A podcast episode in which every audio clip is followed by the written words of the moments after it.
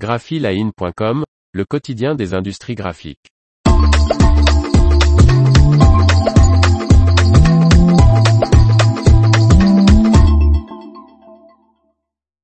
Le début de la fin des nuanciers Pantone préchargés chez Adobe c'est maintenant.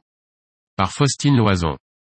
Seuls trois nuanciers de couleur Pantone resteront dans les futures mises à jour.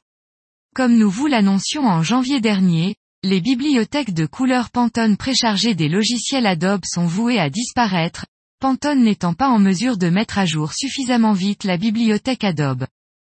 Cette disparition progressive devait débuter en mars dernier, mais Adobe a repoussé leur suppression de quelques mois, la marque américaine indique aujourd'hui que les nuanciers Pantone sont supprimés d'Illustrator, InDesign et Photoshop au fur et à mesure à partir dans les mises à jour publiées après le 16 août 2022. Adobe donne également une nouvelle précision.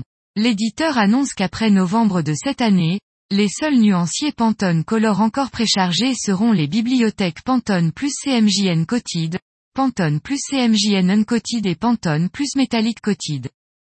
Et Adobe confirme que les utilisateurs des logiciels Adobe devront télécharger l'extension Pantone Connect depuis Adobe Extension Marketplace et s'abonner à Pantone Connect.